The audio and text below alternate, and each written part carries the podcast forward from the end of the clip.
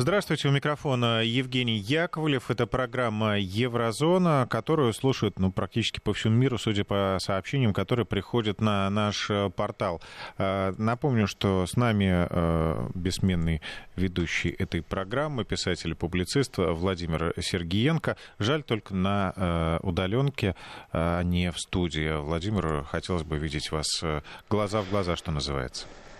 Ну, если в глаза в глаза с удовольствием, Евгений. А, а кто ж будет-то куларную инфу раскапывать-то? Да, уж, а ну, тут, да, вам приходится другое, быть знаете. там, чтобы видеть и знать, да, что происходит и как э, Европа, в общем, реагирует на происходящее почему-то не у себя, да, а у нас в России. Кроме того, что Европа реагирует, еще раз, я настаиваю о том, что идет просто шикарная просто информационная завеса. И эта информационная завеса связана с тем, что в Европе хватает проблем. Ну, давайте вот рассмотрим действительно Берлин. Я об этом уже говорил в одной из программ. Я еще раз скажу. Знаете, э, читаешь новости, смотришь на фотографии и говорят, что там каких-то 20 тысяч в Берлине вышло, каких-то конспирологов непонятных. И все они так плохо относятся к понятию коронавирус, не держат дистанцию, поэтому их взяли и разогнали. То есть их демонстрацию, ну, разогнали, знаете, знаете, без дубинок, а просто отключили микрофоны, забрали колонки и сказали, что демонстрация теперь с этой минуты больше не разрешенная. Соответственно, все, кто остаются... А, еще сказали, что руководитель демонстрации не контролирует того, что происходит. Организаторы демонстрации не влияют на демонстрантов, поэтому они ее распускают. И э, вы знаете, когда увидел видео, сколько людей было, это не 20 тысяч, ребята, это не 20 тысяч там больше часа идет трансляция, люди идут, идут нескончаемым потоком по четырем полосам, на которых обычно машины ездят. И э, когда выступающие говорили такие слова, полиция, переходите на нашу сторону, полицейские, переходите на нашу сторону, не поддерживайте фашистское государство – и это было в сердце Германии, это было в Берлине. Это было всего лишь навсего 1 августа этого года. И такие, знаете, сильные эмоциональные посылы говорили демонстранты. И э, когда они стали призывать полицию перейти на их сторону, вы знаете, в принципе, чуть-чуть медийной раскрутки, чуть-чуть печенье от Нуланд, э, чуть-чуть еще чего-то, вы знаете. А потом пару боевичков, которые бы бросились на полицию, полиция была жестко ответила. И такое бы началось, ребята. И я, если честно, понимаю, почему нужно отводить внимание от таких событий внутри Германии. Я понимаю, почему нужно переключить всю повестку на Навального, почему нужно переключить всю повестку на Беларусь, потому что если повестку включить реально событиям, которые здесь происходят, и когда человек говорит, что э, не поддерживайте фашизм, переходите полицейские на нашу сторону, и стоят эти полицейские, знаете, которые должны выполнить свой долг. Мне даже на этих кадрах было как-то больше жаль полицейских, э, чем демонстрантов, которые говорят, у нас самая мирная демонстрация, нас здесь миллион людей, они говорят, э, вот смотрите на часы внимательно, сколько сейчас времени, так вот полчаса полчаса назад Шпигель написал, что нас уже распустили. А Фокус написал 40 минут назад, что наша демонстрация распустили. Как такое может быть, когда нас никто не распустил? Что за ерунда такая? Что за пропаганда? Вот мы, они сообщают, что нас распустили. Это СМИ, которые крупные, читаемые СМИ. И все это на видео есть. И я так скажу, дорогие радиослушатели, обязательно, обязательно будем наблюдать, что происходит 29 августа в Берлине, потому что в этот раз э, поперечно мыслящие, Квер Денкин, они сказали, что так как у нас было не очень подготовлено, мы берем только, вот у них там был один микрофон, э, ну, в смысле, одна площадка, не один микрофон, несколько, но одна площадка, э, которую купировали полицейские. И, в принципе, после этого люди не знали, что им делать. Ими никто не управлял. Повторяю, ими никто не управлял. Им никто не говорил, куда идти, что делать. Их никто истерично не призывал. Ни в СМИ, ни в западных, ни еще где-то. И э, теперь у них новый план это привести много автономных грузовиков. Если один грузовик отнимут и отнимут колонки, громкоговорители, микрофоны, у них будет второй на подходе тут же, чтобы, э, по крайней мере, разговаривать с народом. И если в прошлый раз у них не получилось, они призывали, что арестовывайте нас, мы мирно протестуем, мы садимся на землю и пусть нас уносят. Вот весь нас миллион куда-нибудь там уносят. У них не очень это получилось. В этот раз они более настроены сильнее. В соцсетях идет разгон очень сильно этой информации. Именно в альтернативных сетях, поверьте, э, в этих так званых общественных СМИ, которые типа не государственные, э, такой молчок, такой секрет. И, э, между прочим, кричалки, знаете, у них такие классические. Они кричат «Уходи!». Только они кричат это все на немецком. На немецком это чуть по погрубее звучит, потому что уходи, это, знаете, так, ну уходи, а они говорят, пошла вон. How up, это, в принципе, пошел вон, это достаточно грубо, э, а не уходи. И э, будет ли 29 числа, 29 августа в Берлине действительно пару миллионов людей, как это говорят организаторы, или все-таки обхитрит э, и бургомистер Берлина, и Министерство внутренних дел, что Германии, что э, Берлина, а также другие земли на уровне Министерства внутренних дел присоединятся к определенным разным хитростям, например, заходить в автобусы, которые будут ехать в Берлин и проверять, у всех ли там есть маски и соблюдается ли дистанция, ну, внутри автобуса. Мы этого не знаем. Нужно дождаться 29 августа и посмотреть, что будет Берлин. И я обещаю, что мы обязательно посмотрим. Э, получится у немцев добраться до канцлерамтра до Рейстага в размере 1 миллиона человек, как это анонсировано, а может и двух, и кричать громко «Уходи!» И после этого, честно скажу, надо сразу выражать озабоченность, поддерживать мир мирные протесты, призывать к диалогу. Ну, а если уж немцы задумают назвать временное правительство, ну, а почему бы и нет, то, в принципе, я даже знаю, кто готов быть переговорщиком, потому что Лукашенко сказал, что э, если они хотят быть переговорщиком, то он готов тоже быть переговорщиком, например, с желтыми жилетами и Макроном. Ну, вот осталось подождать 29-го, может, так придется быть переговорщиком между протестующими и Меркель. Ну, я даже думаю, что Александр Лукашенко не откажет на самом-то деле немцам, если они попросят.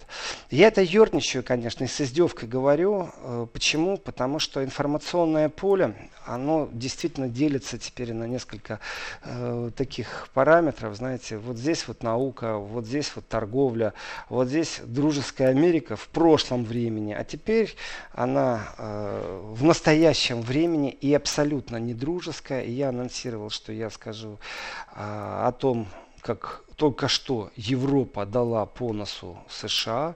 Я считаю, что это очень замечательно. Э, посмотрим, как будет это развиваться геополитически и стратегически. Так вот, 19 э, августа Трамп вдруг заявил о том, что он хочет вернуть штрафные меры ООН против Тегерана. И что резолюция, которая была подписана в 2015 году, 2.23.1, я ее вот так вот запомнил, 2.23.1, э, что из-за того, что США тогда ее подписывали, то Белый дом убежден, что они имеют право воспользоваться этим механизмом, так как участвовали в подписании этой резолюции. И они призывают к тому, чтобы ввести заново э, санкции против э, Исламской Республики. Соответственно, Евросоюз, притом в лице Жозепа Барреля, сказал, что США не могут рассматриваться в качестве государства участника вот этого СВПД.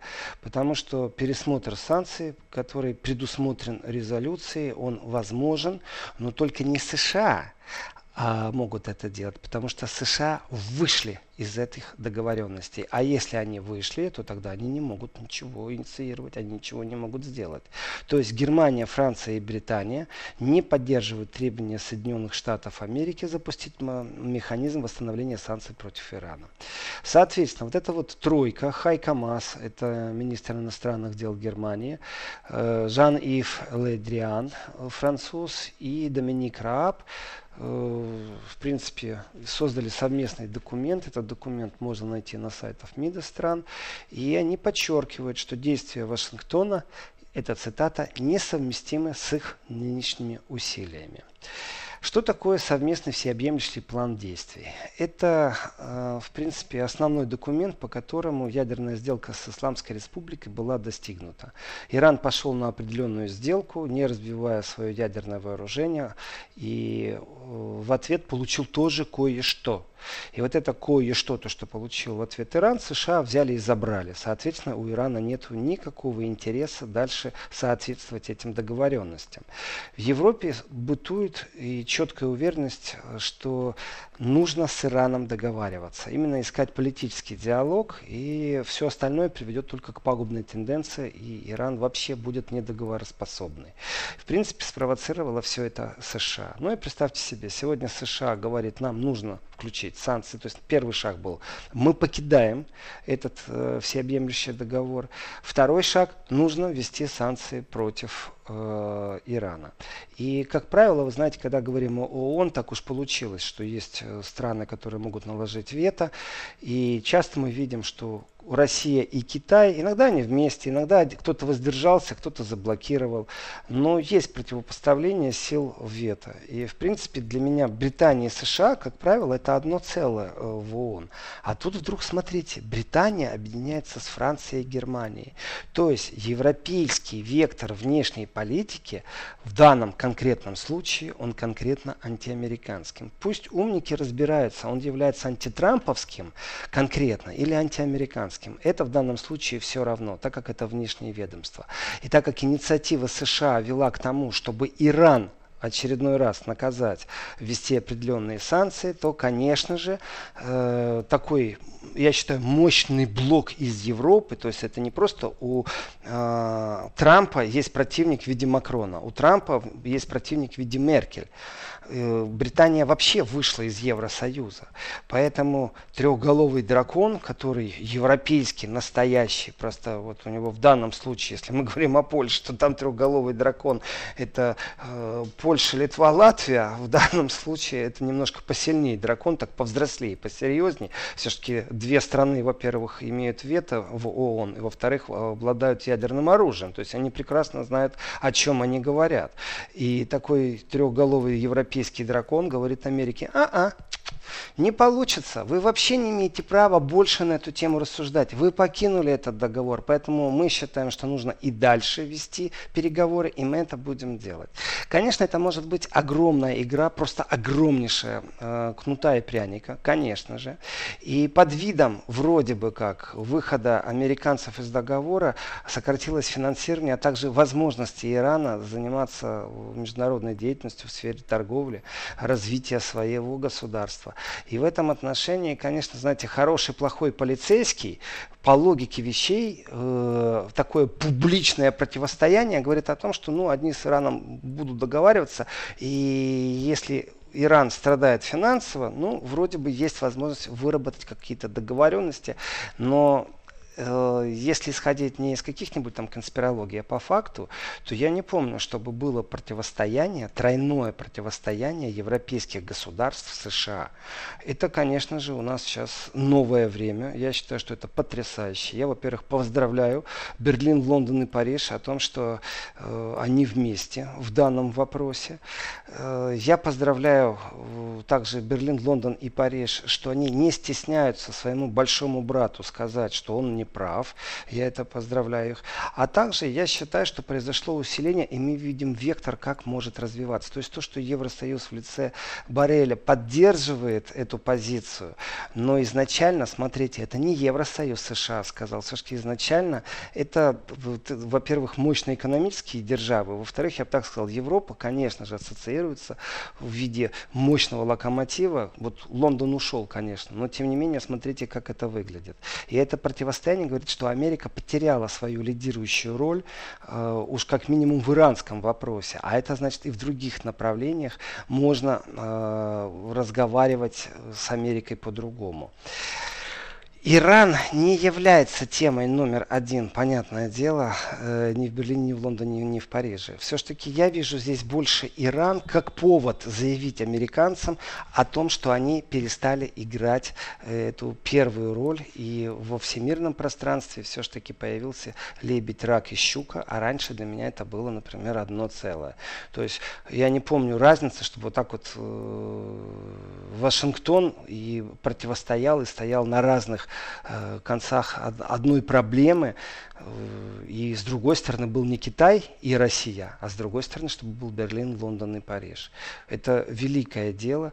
И если э, Берлин, Лондон и Париж считают, что путем диалога можно дальше продолжить решение вопроса, и если систематические нарушения со стороны Ирана своих обязательств могут решаться политически путем диалога, это как протягивание руки Ирану. И где-то там на галерке сидит хулиган в виде американцев, который кричит, давайте санкции, давайте санкции, давайте санкции. В принципе, в принципе, дальнейшее развитие событий тоже закономерно. Если Иран не получит финансовых преференций, не забываем, что некоторые э, линии по бизнесу, по промышленности были свернуты. И в этом отношении Иран не должен э, просто так придерживаться каким-то договоренностям, если у него забрали преференции. И преференции эти были забраны именно потому, что Америка сказала, ок, если вы не с нами, то есть вы, европейцы, не с нами, э, то тогда мы вводим санкции против европейских фирм, которые будут работать с Ираном как это все мне кое-что напоминает. Если взять эту параллель с Северным потоком 2, о том, как Америка угрожает и свои угрозы воплощает в жизнь, заранее предупреждая э, фирмы, что против них будет возбуждено преследование, знаете, там невозможно счетами пользоваться, э, бизнес на территории США вести не может. Судно же ушло, ушло, которое трубы клало. Так вот, э, в этом отношении меня что радует больше всего? Если в вопросе против США во внешней политике мы увидели тройку европейских государств, и эта тройка говорит о том, что США, вы не имеете права сюда вмешиваться, то у меня точно так же есть гипотетическое предположение, что этот вектор будет развиваться и дальше, и будет отстаивать, во-первых, дипломатическую независимость Европейского Союза плюс Великобритании, экономическую независимость Европейского Союза плюс Великобритании. И вот эта самостоятельность, пусть ее откатывают на Иране политики, но э, по факту нас интересует, чтобы она была уже откатана, чтобы мы увидели реакцию Америки. Пусть эта реакция будет психопатическая, пусть эта реакция будет беззубая, пусть эта реакция будет агрессивная. Но тем не менее я считаю, что только что США получили по носу щелчок. Э, хороший такой щелчок. Это еще не пощечно, но щелчок они получили. Забыли они, как нужно общаться с европейцами. И вот этот вот э, манерный образ старшего брата больше не проходит. Они сели друг дружку и знаете, так, э, один невысокого роста, второй невысокого роста, третий на плечи собрались и уже глаза в глаза смотрят в Америку с точки зрения всех проблем, с точки зрения экономики, с точки зрения безопасности, с точки зрения контроля. Европа, например, без Америки в состоянии навести порядок э, э, в Средиземном море и в государствах, которые там есть. Там хватает проблем. И Ливия, и Египет, и все, что хочешь. И череда цветных революций, которая была в Африке, это кажется, что оно все закончилось, там пришли демократические э, правительства к власти, там все хорошо, там хватает проблем. Это доказывает нам постоянный поток э, беженцев из Африки. И вот здесь в этом противостоянии вырисовывается модель. И в этой модели э, несостоятельность, непоследовательность американской внешней политики натолкнулась на то, что ей сказали «до свидания, мы сами с усами». Так что я еще раз поздравляю этого дракона европейского, тройку европейских государств. Я поздравляю и Хайка Маса, и Жан-Ива Ледриана, и Доминика Раба. В данном случае, считаю, 1-0 выиграли наши. вот так вот, безапелляционно. Посмотрим, как отреагирует Америка и какие действия Вашингтона сейчас будут. То есть это будет просто твит. Или они усилят давление по другим слабым местам. И это одно из слабых мест, конечно же, Северный поток-2. Конечно же. Слушайте, ну время-то достаточно прошло, почему нет до сих пор реакции? В задумчивости? Ну, недостаточно, Евгений. Я считаю, недостаточно, потому что это разговор медленный и консультационный, конечно же. Потому что нужно задумываться о том, что может Вашингтон сделать сам, и не считаться с тем, как Вашингтон может сам наказать э, Иран. То есть, если Вашингтон соберет весь свой э, ядерный кулак, э, все свои мускулы, знаете, так надует, напряжет и подойдет к Ирану, э, это не решение вопроса. Вообще никакое. Ну, вообще никакое.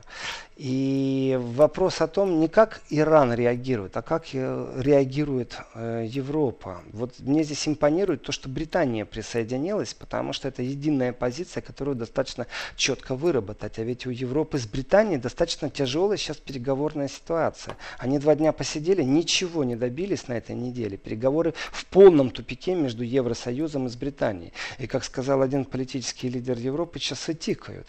Э, ну, мол, время идет, мол, британцам хуже будет. То есть нету любви между Евросоюзом и Британией.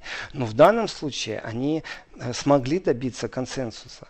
И если я вижу объединенную полит, позицию европейских держав против США, то это, во-первых, не тонкий намек, а это четко. Знаете, есть такое понятие проверять границы. Знаете, вот дискуссия среди родителей. А розетки нужно в квартире затыкать специальными такими затычками пластиками, чтобы ребенок туда два пальца не засунул. Или пусть он ползает два раза шарахнет, больше никуда туда не залезет. А так он даже знать не будет, что больно. Вот где граница отношение старшего брата, на самом деле, к этому европейскому дитяти, оно неправильное. Давным-давно не дитяти Европы, и оно точно знает, где бьет током, а где не бьет.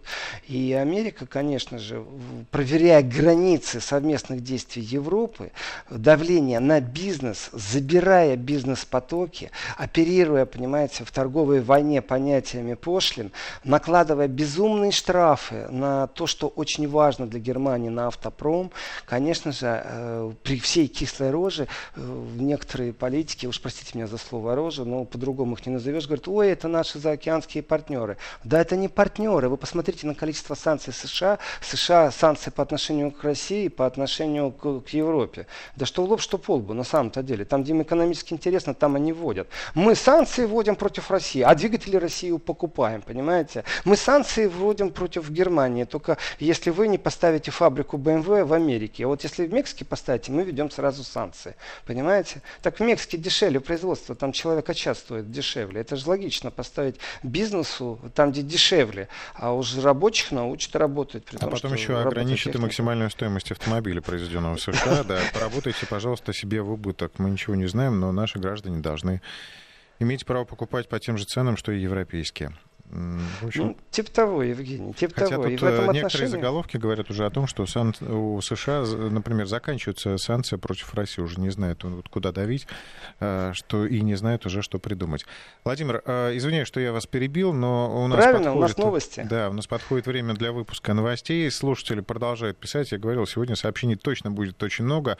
903 170 63 63 это программа Еврозона с Владимиром Сергиенко. Продолжим через несколько несколько минут. Сейчас выпуск новостей. Сообщение Санкт-Петербурга. Прошу под программу Еврозона выделить еще больше времени. Вот так, Владимир. Ну, это к руководству. Я да. считаю, что в субботу и воскресенье 4 часа достаточно, а в среде недели это к руководству. А вот что касается сообщений, я смотрю на географию, это просто потрясающе. Весь Очень... мир? Действительно, весь, весь мир э, радует, что я могу сказать. Э, Финляндия, Черногория, Израиль. Вот Италия. Италия, Германия, Германия, Германия, Норвегия, прекрасно. Ну и, конечно, вся Хабаровск, Россия, Россия, Краснодар. Да, от э, Хабаровска до Калининграда. Омск, Ивановская область, потрясающе. Э, спасибо большое, если Дорогие друзья, дорогие радиослушатели, если вы напишите доброе слово, поверьте, это очень важный фактор работы, когда читаешь благодарность или похвалу, или просто спасибо. Оно не помешает, поэтому даже если у вас нет размышлений, смело пишите что-то хорошее и доброе. Э, сообщение из Милана. Итальянцы порой в соцсетях завидуют упорству немцев. Хоть как-то протестуют. В Италии протестовать можно только в Твиттерах и в Фейсбуках. Вы знаете, по поводу онлайн-протестов. Ну, это действительно разные вещи. Онлайн у нас сегодня собрался миллион здесь заявлен, у нас миллион демонстрация. И совсем другое, когда выйдут на улицу миллионы людей или сотни тысяч. В любом случае, э, Минстрим соврал, когда рассказывал о количестве демонстрантов, и уж однозначно точно соврал, когда говорил, что демонстрация прекращена, хотя она еще в этот момент была э, в полном разгаре. При этом, что в, вот во всей широте доказательной базы того, что происходило в Берлине 1 августа, вплоть до того, что тень деревьев э, говорила о том, сколько сейчас времени, и, и поэтому можно точно сориентироваться. Когда мне уже на тень деревьев показали и сравнили с тем, что писали в мейнстриме, то, конечно же, выигрывает солнце и тень. Солнечные часы не обманешь. А своих читателей через новостные потоки можно ввести в заблуждение. В заблуждение. Так вот, по поводу итальянцев, которые которые завидуют упорству немцев. И там был следующий вопрос. Э, могут ли в Германии использовать э, ограничения в борьбе против вот этого сейчас э, движения? Является актуальное ужесточение мер против коронавируса в Германии одним из инструментов борьбы с нарастающими протестами. С уважением, Мария, Мария из Германии пишет. Вот в соцсетях та раскрутка, которая идет, так и говорят, что в принципе, в принципе рассматривается большой, большой Э, проект противостояния вот этому кверденкин, поперечному мышлению, потому что оно очень странное, оно не вписывается в типичное политическое движение, то есть вот атипичная пневмония, а это атипичное политическое движение, объединяет такой широкий спектр людей, которым всем надоела политика Меркель. Это основной посыл всех этих людей. Они вряд ли могут в состоянии объединиться в единую политическую силу, но они могут говорить Меркель, что она надоела, что они не согласны с ее политикой. Эти голоса все громче и громче. И с точки зрения, давайте так, профессионализма тех, кто у руля власти, могут ли они воспользоваться этими ограничениями для того, чтобы не допустить? Страх, что это произойдет, достаточно велик. Но немцы в этом отношении, вы знаете, особенно вот Восточная Германия, она действительно очень чувствительна, когда как-то по-хитрому им рассказывают о том, почему они должны дома сидеть. То есть тут есть э, скажем так, частично недоверие, а частично еще и опыт. Недоверие действующей власти и опыт у них есть. Это память, которая осталась со времен ГДР. Кстати, хочу сказать такую вещь. Меня безумно возмущает сравнение. Я понимаю, зачем это делается. Э, политики начинают сравнивать события в Беларуси э, с событиями, например, Пражской весны. И дальше вдруг начинаются там звонки, созвоны, разговоры, высказывания озабоченности, мол, Россия не должна вмешиваться. Вы знаете, в этот момент реально мне хочется стукнуть кулаком по столу, понимаете, и Кузькину мать им вспомнить, как это, они по-другому не понимают. Это кто вмешивается? Это кто вы, вы что передергиваете? Это из Чехии, э, там, знаете, так ос, ос, особо они вспоминают. Вы со своими воспоминаниями во Францию смотаетесь, когда там желтые жилеты будут, и там порассказывайте о том, как там народ гасили дубинками с слезоточивым газом. Количество слезоточивого газа вылито во Франции, еще раз, номинируйте, пожалуйста, хоть кто-то уже на рекорды Гиннесса. Туда можно номинировать многие вещи. Книга не политическая. И если кто-то там что-то намекает, на что-то. Ах, вам так хочется. Так не вмешивайтесь. Не вмешивайтесь. Это очень просто. Не подстрекайте, не подливайте бензин и керосин. И народ сам разберется. Уж если вы так настаиваете о том, чтобы никто не вмешивался, так вот и не вмешивайтесь. Но они же какие хитрые. Все-таки здесь нужно процитировать Меркель, которая сказала, что надо народу Беларуси помочь. Ну так, чтобы не подумали, что мы вмешиваемся во внутренние дела. Вмешивайтесь. И у вас нет мужества, чтобы признаться в том, что вы вмешиваетесь в это на любом уровне. Начиная от технологического, политтехнологического, технологического, заканчивая листовками, креативом и деньгами. Финансируя определенные вещи, конечно же, вы вмешиваетесь. Давайте, как в старые добрые времена, вы же беззубые.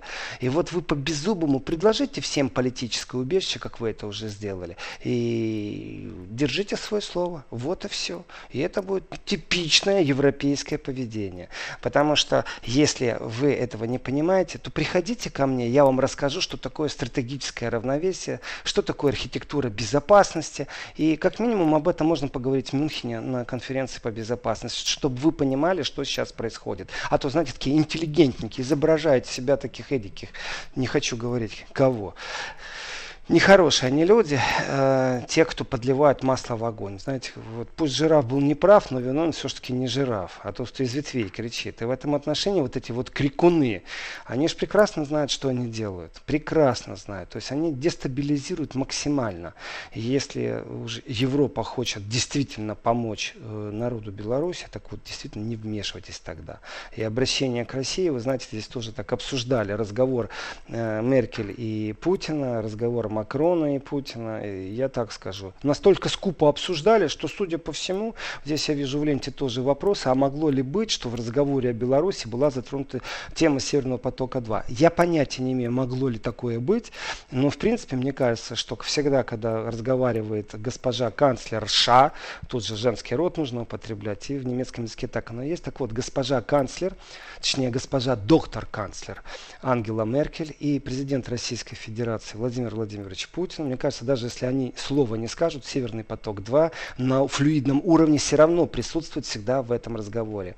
Потому что это важный фактор э, безопасности, экономической безопасности и независимости Европейского Союза. И, конечно же, промышленности Германии, которая может в любой момент попасть под более сильную раздачу со стороны Соединенных Штатов. Все-таки еще нет единой европейской системы платежей, и санкции США, они все еще чувствуются, потому что некоторые фирмы сразу говорят о том, что лучше не банкротиться, а лучше уйти из бизнеса. Значит, умеют американцы давить. Вы знаете, в этом отношении, вот по поводу разных разговоров, я прочитал потрясающую вещь настолько неожиданную, что я даже не поверил своим глазам. То есть, знаете, так бывает. Смотришь одно, видишь другое, понимаешь третье. А вот здесь я не верю, что э, кто-то мог написать из наших коллег э, в западном сообществе информационном, что стратегия Путина сработала, при том в положительном смысле слова. И я так скажу, очень было неожиданно, очень неожиданно, что на Западе признают признают, что стратегия, и при том приписывают эту стратегию, говорят, не российская стратегия, а что это стратегия Путина. Э, что стратегия сводилась к тому, чтобы уйти от зависимости доллара. И в связи с тем, что угли водороды э, в цене падают, то есть нефть в цене падает, а у России как-то так странно получилось, что золотовалютный запас-то в цене-то вырос. А как так может произойти? Если нефть падает, то по идее и золотовалютный запас должен быть меньше, а у России вырос. Так вот, если бы была такая возможность, и считайте, что это практически цитата, то, что я сейчас говорю, что если бы была такая возможность оценить э, роль Владимира Путина, как будто это биржевый игрок, то это герой номер один у всех биржевых игроков. Потому что на бирже угадать тренд – это стратегия, это чутье, это правильные поступки, это реально такой герой. Знаете, он сделал, он смог. Так вот так и говорят, что когда Путин хотел снизить зависимость от российских резервов от американского доллара, то вот э, золото, мастер, то с помощью золота он мастерски справился с этой геополитической задачей. Это была цитата. Эта цитата была э, Хольгера Шепица. Вот так вот. Э, он ответственный редактор экономического отдела Die Вы понимаете, то есть если немецкая пресса начинает говорить, что Путин поступил правильно, что это была абсолютно э, осознанная правильная игра, которая привела к тому, что сейчас увеличился в цене э, золотовалютный запас э, России, хотя все же ожидали что? Что санкции поставят на колени, а оказывается все правильно, то тогда, вы знаете, такая экономическая оценка для меня, во-первых, удивительна, а во-вторых, она говорит, знаете о чем? Евгений. А просто другого нечего сказать. Вот так вот. У нас сейчас техническая То пауза. есть вы думаете, что плохого нечего сказать, поэтому говорить Конечно. хорошее? А, ну, мы приближаемся да, к нашей технической паузе а, недолгой. А, напомню, что вы можете комментировать сообщения присылать сообщение комментировать э, программу э, Еврозона, присылать сообщение на номер 903-170-63-63. Ну и хочется ответить тому слушателю, который э, выступает за расширение влияния программы Еврозона в эфире Вести ФМ. Если вы еще не в курсе, программа выходит каждую субботу и воскресенье с 11 до 13 часов. Ну да, действительно, маловато времени выделяется в будни по вечерам. Сейчас пауза. Вести ФМ. Так что, в общем, слушайте нас каждые выходные. Э, Владимир, возвращаемся к нашему разговору. Вот э, замечательное сообщение. Сейчас отмотаю, найду его заново. Э, Владимир Владимирович, это ко мне обращаются. Для меня единая позиция трех лидеров Европы – это показатель только одного. Они считают, что Трамп проиграет выборы. Пару месяцев можно почувствовать себя героями, пишет нам Михаил, Москва, Московская область. Михаил, том, что вы говорите, есть большая доля рационального зерна. Действительно, что есть определенные ставки, э, расчеты. Но дело в том, что большая политика, большая политика, она не играет на уровне «может быть». И им нужно жить с любой Америкой в будущем. А кто сказал, что после Трампа э, изменится отношение Соединенных Штатов Америки к э, своим интересам в Европе? Ну вот кто сказал? Вы знаете, вот самый простой пример. Помните разговоры? Э, вот Зеленский будет, будет по-другому. Ну пришел Зеленский, и что? И что, и что по-другому? Ну а вспомните президентские выборы, когда Трамп победил, то ну ни у кого э, просто не было уверенности, что он сможет победить. И тут вот вам ну, сюрприз. Я думаю, что сегодня ни один аналитик, э, вы знаете, так по-хорошему нужно сделать ставки и туда, и туда. Вот это будет правильно. Ни один аналитик не может сказать 100%, что будет в США после выборов. Оно интересно смотреть, э, оно интересно наблюдать, э, смотреть, как у них технология развилась или наоборот вернулась в доисторические времена, политпиар, потому что то количество грязи, которое они там льют, и как они ее льют, вы знаете, это не разговор клуба джентльменов абсолютно. Это сегодня такая базарная рубиловка на самом-то деле. И Болтон, который приезжает в Германию, дает на центральном канале интервью. Вы знаете, книга перед этим его выходит. Э, ну, расскажет он европейцам о том, что Трамп недалекий человек. Этот недалекий человек добрался до президентского кресла. Этот недалекий человек умудрился навязывать свою игру европейцам так, что они поджимали хвост и убегали, когда приходили Соединенные Штаты Америки и говорили им, что ведут против них санкции. Понимаете? И дело не в том, что какой-то бизнесмен или там совет директоров или акционерное общество приняло решение, что ну его, знаете, в баню, ну его этого Трампа, лучше уступить ему. Нет, нет, нет, нет. Это решение нас вообще не интересует. Нас интересует, что смогли предоставить европейские политики в противовес давлению и санкциям США. Смогли ли они защитить свой бизнес? Нет. Однозначно нет. Пока что европейские политики, они больше напоминают э, кудахтающих созданий. Они возмущаются, но ничего сделать не могут. Это больно, но это факт.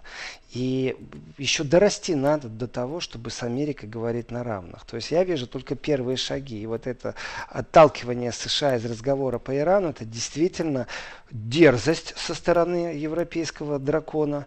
И, и в принципе, похмелье может быть очень тяжелое. Но конечно дракон, же. дракон в том смысле, что трехголовый. А с другой стороны... Трехголовый, да. Я имею в виду Если Британию, вся мощь вот Францию, это огнедышащая. И Германию. Стран. И здесь, знаете, если бы это была просто Германия, Франция, то тоже все понятно. То, что они Британию с собой притянули, это потрясающе.